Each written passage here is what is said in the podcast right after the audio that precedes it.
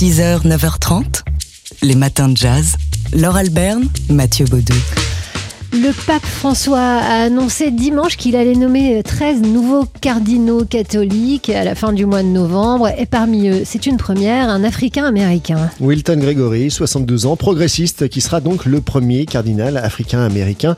Un acte révolutionnaire cette année où les revendications de justice raciale ont consumé les États-Unis. C'est ce qu'écrit le New York Times dans un article qui est consacré donc à Wilton Gregory. Alors, qui est ce Wilton Gregory? C'est un, un, un religieux euh, de tendance progressiste. Il avait été nommé archevêque en 2004, euh, affecté déjà à Washington en 2019, et il était, il a été le premier évêque noir de l'Église catholique des États-Unis à accéder à un rang aussi élevé.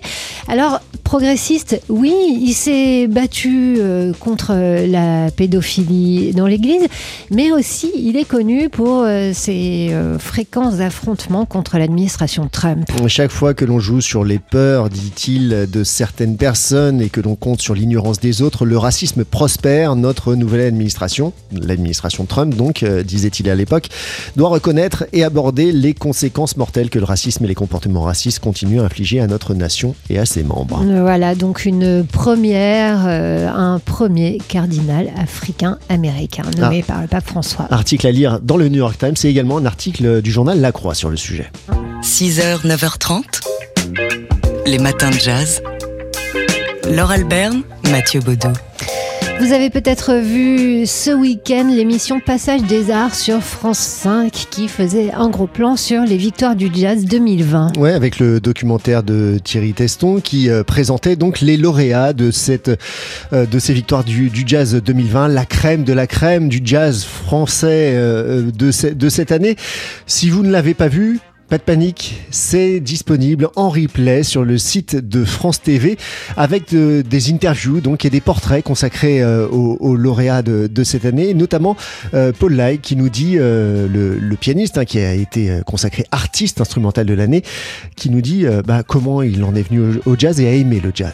Je me souviens très bien euh, vers 6, 7, 8 ans sortir assez rapidement des morceaux que je vais restituer et essayer de trouver d'autres chemins à partir d'éléments thématiques de, ces morceaux-là et, euh, et d'essayer de construire de nouvelles choses euh, parce que j'avais ce goût de, du, risque, en tout cas du jeu, quoi. C'est le jeu. Mais de fait de pouvoir jouer avec des gens, euh, improviser ensemble, voir que la musique se tisse, se construit en temps réel. J'ai dit mais waouh, c'est possible, on peut faire ça, ça existe. Mais moi, c'est ça que je veux faire. Je, je, crois que c'est Paul Lai, euh, d'ailleurs, qui, dans le film, euh, puisqu'il parle de jeu, explique que, enfin, c'est un des musiciens en tout cas, qui explique que c'est jamais que jouer. Faire du jazz, c'est jouer, c'est jouer avec d'autres et c'est se faire plaisir. Alors c'est assez touchant parce qu'on se rend compte que tous les lauréats qui sont euh, interviewés euh, parlent de leur passion du jazz remontant pour la plupart à l'enfance déjà. Ouais, 6-7 ans, nous disait Paul Lai. Euh, c'est bon, ça, on, on voit a... Laurent Coulondre aussi qui nous dit qu'il a eu envie de jouer de la musique en, en, écoutant ses parents dans un cours de danse. Il était tout petit. Il y a Macha Garibian qui nous dit que c'est parce qu'il y avait un piano chez elle qu'en rentrant après l'école, elle ne pensait qu'à une seule chose, euh, c'est faire du piano, du piano, du piano, ce qu'elle a fait pendant bah, de, depuis qu'elle est toute petite et, et jusqu'à aujourd'hui, jusqu'à être consacrée euh, dans, dans, ce palmarès des victoires du jazz 2020. Donc voilà, c'est touchant de voir ces artistes parler de sans phare et puis en plus ils jouent aussi euh, à chaque fois après euh, l'interview dans ce documentaire donc. Ouais, de documentaire de, de Thierry Teston à revoir en replay sur le site de France TV. 6h, 9h30 les matins de jazz sur TSF Jazz. Et on part à Boston avec le nouveau film, le 46e documentaire du réalisateur américain Frederick Wiseman. Immense documentariste, immense cinéaste américain Frederick Wiseman, 90 ans, euh, qui euh, a une œuvre qui suit toujours la même méthode, c'est-à-dire qu'il installe ses caméras dans une institution, dans un lieu unique, pas d'interview, pas de voix off, pas de musique additionnelle. Il tourne des rushs euh, très rapidement, beaucoup de rushs et ensuite tout est un travail de montage. Il faut que les gens apprivoisent la caméra jusqu'à l'oublier et ça donne en général des films extraordinaires. Les films de Frédéric Wiseman sur une école supérieure à Philadelphie, sur un commissariat de police à Kansas City, sur un hôpital de New York. Bref, à chaque fois un lieu unique. Et là, pour son dernier film, City Hall, c'est la municipalité de Boston qui est euh, la star de ce documentaire. How do we tell the story about what's happening here? Like, what's the story that Boston's trying to tell? We have great prosperity in the city of Boston right now.